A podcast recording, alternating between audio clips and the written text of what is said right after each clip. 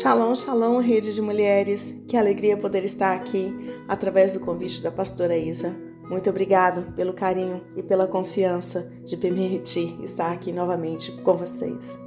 Sou Érica Baldinger, vivo na Suíça e quero compartilhar com vocês nessa manhã esse tema que nos mexe tanto: reconstruir.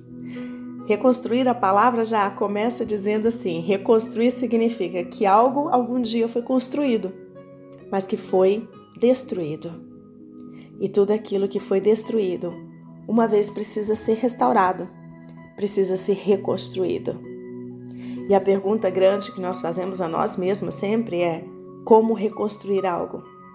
Reconstruir precisa muita energia, muito mais do que quando vamos construir porque reconstruir significa já existiu algo que foi destruído, já teve algo que teve sua glória, mas se acabou.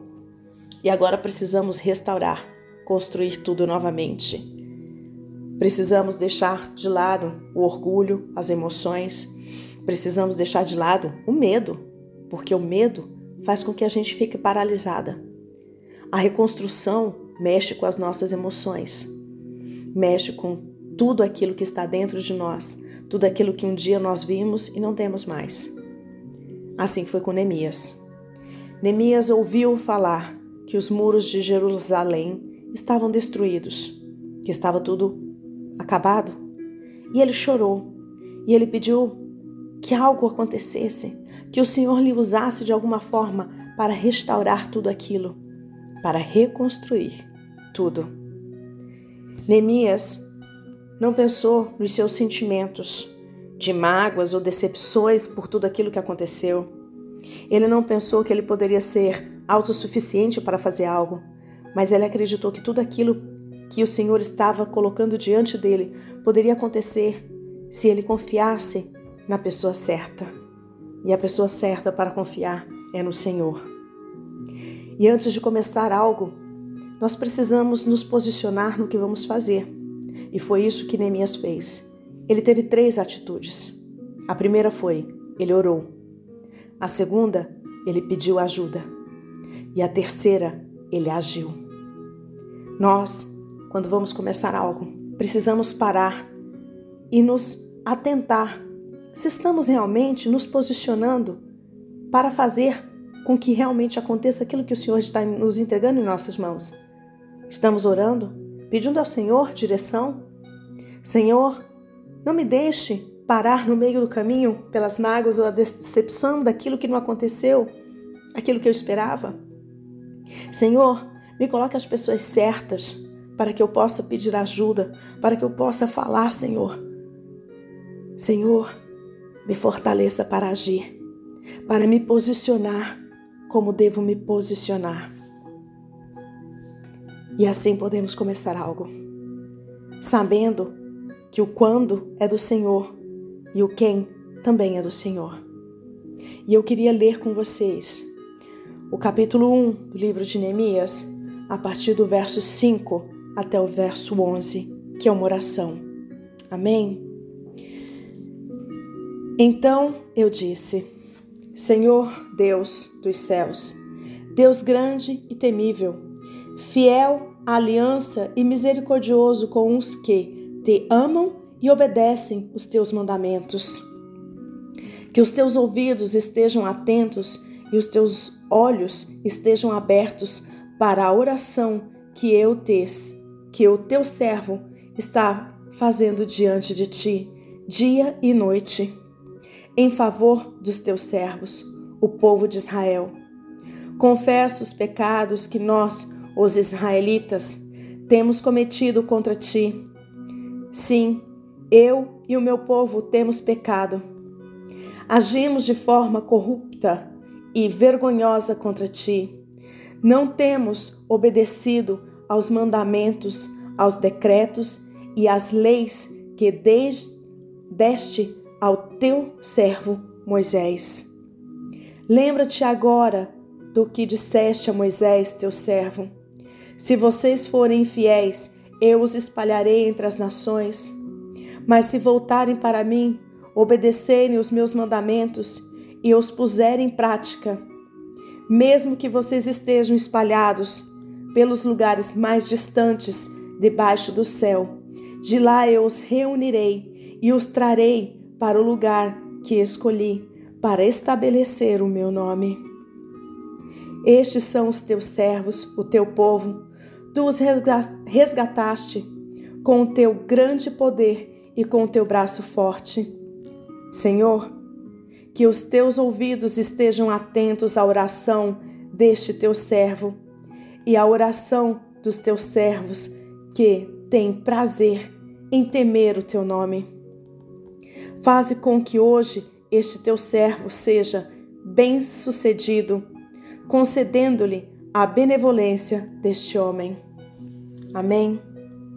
Neemias orou, clamou ao Senhor, expôs que o povo tinha pecado, que o povo tinha cometido erros, se afastado da presença de Deus, implorou seu perdão. E o Senhor atendeu seu pedido. Mas ele também pediu ajuda. Senhor, que eu receba favor e benevolência deste homem, para quem eu vou pedir ajuda, para que eu possa completar essa obra. E o Senhor o abençoou dando a benevolência do rei, a bondade do rei, para que Neemias pudesse completar a obra. E aí nós podemos pensar, então agora está tudo bem. Ele orou, ele pediu ajuda, ele recebeu, agora é só fazer a obra. Mas no meio do caminho da reconstrução das muralhas do nosso coração, vão se levantar pessoas, situações para nos tirar do propósito. Muitas vezes não são pessoas como no caso de Neemias, que se levantou Sambalá e Tobias, que eram completamente contras a obra, mas muitas vezes são pessoas que estão perto de nós, mas que não entendem o chamado do Senhor para nós, que não entendem o porquê que nós estamos fazendo algo. E falam palavras que muitas vezes vão nos ferir e que vão nos limitar que vão fazer com que nós deixamos a reforma de lado e ficamos no estado de decepção que nos leva à mágoa. Mas o Senhor falou claro para Neemias: não fique falando com todo mundo. Ei, fique tranquila, fique calada. Eu vou te direcionar com quem você tem que falar, porque com quem você vai falar são pessoas que andam no mesmo propósito. São pessoas que entendem qual é a função que você tem hoje. São pessoas que entendem o que você está reconstruindo. São pessoas que vão caminhar com você. E as pessoas que caminham com você, elas vão entender o porquê dessa reconstrução. Muitas vezes, não podemos achar que aquele que não está de acordo com nós, com o que estamos fazendo, é contra nós. Muitas vezes ele não é contra nós, ele só não tem a mesma visão. Ele só não está alinhado com a visão de Deus para este tempo, para este propósito. Mas o Senhor levanta pessoas que estão alinhadas para este propósito. Pessoas que sabem qual é a sua função, qual é o seu chamado em tudo isso. Pessoas que vão te ajudar a tirar os entulhos. Pessoas que vão te ajudar a tirar aquilo que é velho para trazer o novo. Pessoas que vão levantar um clamor e uma oração ao teu lado. Pessoas que vão te levar para mais perto de Deus. No final dessa construção, o Senhor traz um homem para ler a palavra. Porque o Senhor levanta pessoas para levantar outras pessoas. E aqui no capítulo 8, no verso 4, está escrito assim: Edras, o escriba, estava num púlpito de madeira que fizeram para aquela ocasião. Existe um púlpito, existe um Edras, mas existe um Neemias. Uma reconstrução não é feita sozinha. A reconstrução precisa de pessoas que caminham juntas. Neemias reconstruiu as muralhas de Jerusalém. Edras levou o povo a orar, a conhecer a palavra e se arrepender dos seus pecados. Nós precisamos caminhar com pessoas que caminham com o nosso propósito, com a visão que o Senhor tem nos entregue. E eu te convido para orar. Orar para que o Senhor traga pessoas que vão caminhar no mesmo propósito, no propósito de reconstruir os muros que precisam ser levantados nessa geração. Pessoas que conhecem o propósito do Senhor para a sua vida e para a vida dela. Que o Senhor traga pessoas para te ajudar agir com direcionamento, agir com certeza do caminho que você está levando. Amém? Que todas nós possamos ter um tempo de graça, de misericórdia na presença do nosso Deus, recebendo a benevolência dele, que as nossas estacas estejam cada vez mais alargando o tamanho da nossa tenda para onde o Senhor nos quer nos levar.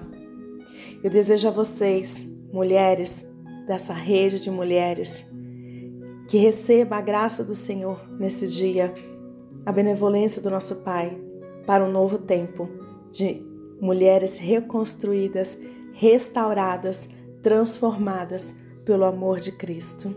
Shalom, shalom da sua amiga Érica Baldinger.